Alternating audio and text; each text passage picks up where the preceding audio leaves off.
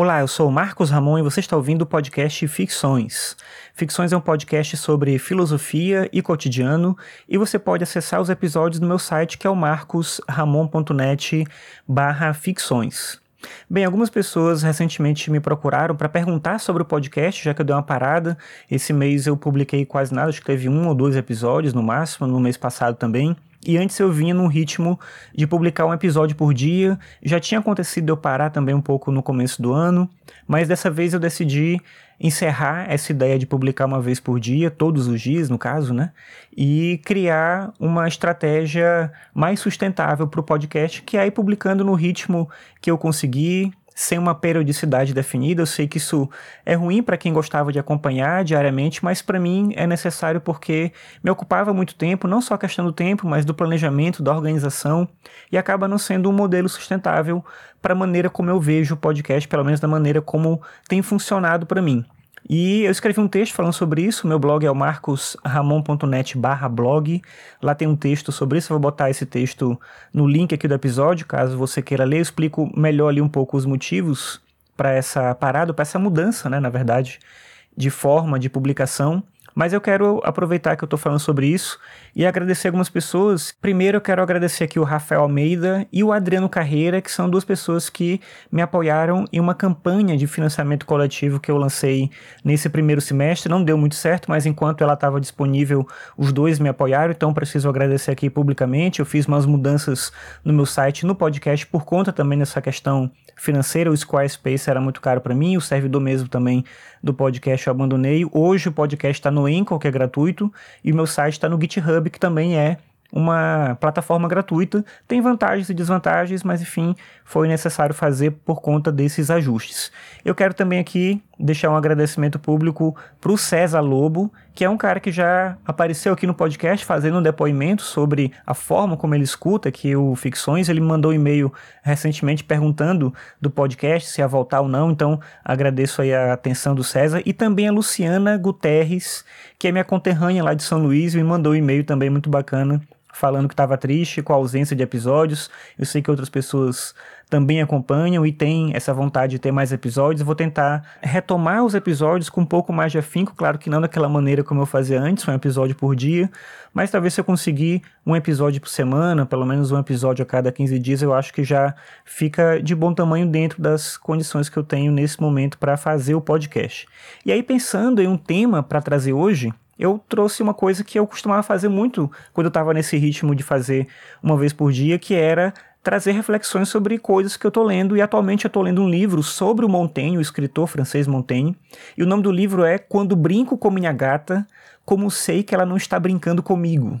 É um título longo, é curioso, mas ele se justifica diante do ceticismo do Montaigne, que viveu e produziu a obra dele no Renascimento, é um autor do Renascimento, e era uma época, essa época específica que ele viveu, uma época de muitas certezas, tanto da questão da igreja como um pensamento dominante, mas também de uma perspectiva científica que surgia ali.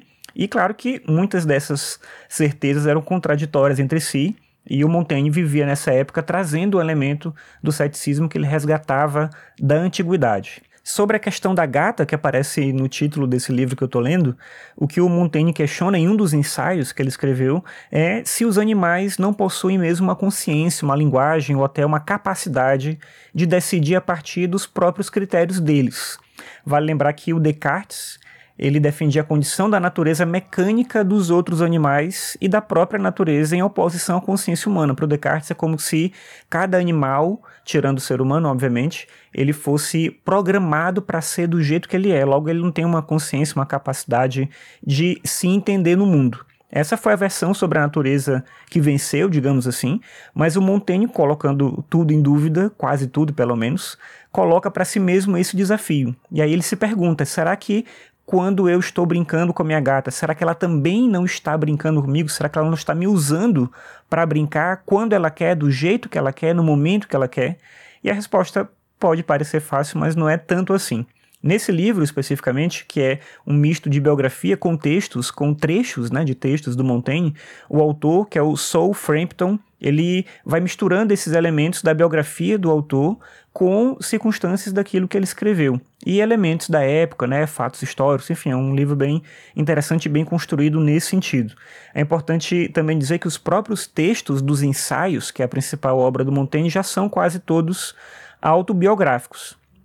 Sobre a palavra ensaio, que também é uma coisa curiosa aqui, esse é um termo que na época do Montaigne era utilizado para se referir a atividades de dança, para treinos militares, mas nunca para um texto. Ninguém tinha usado o termo ensaio para se referir a um texto até o Montaigne dar esse nome para o livro dele. Quando ele escolhe trabalhar com essa perspectiva de que cada texto é um ensaio, ele aponta então para a ideia de que não são verdades puras que saem dali, mas observações, formas de se colocar em contato com a realidade. Eu acho essa estratégia muito interessante. Obviamente, ela influenciou muito a literatura que veio depois do próprio Montaigne.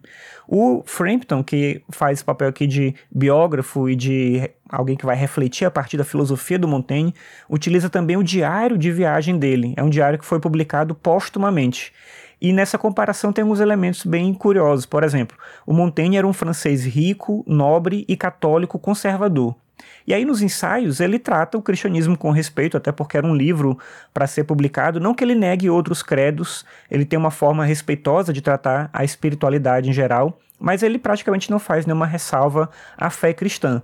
Agora, no diário de viagem, que foi feito numa viagem de 17 meses, em que ele passou, ele saiu da França, né, foi para a Suíça, Alemanha, Áustria, até a Itália, que era o destino da viagem, depois voltou. Essa viagem durou esse período de 17 meses. Nesse diário, o Montaigne ele tem um texto que é ali escrito para ele mesmo, não era para publicar. E aí ele vai observar com mais cuidado o comportamento excessivo dos padres da igreja, a venda de indulgências, os exorcismos públicos, e ele retrata tudo isso com algum distanciamento e com ceticismo, mas claro que também com respeito que ele mesmo tinha pela fé cristã. Mas ele se questiona, pelo menos, né? Será que é isso mesmo?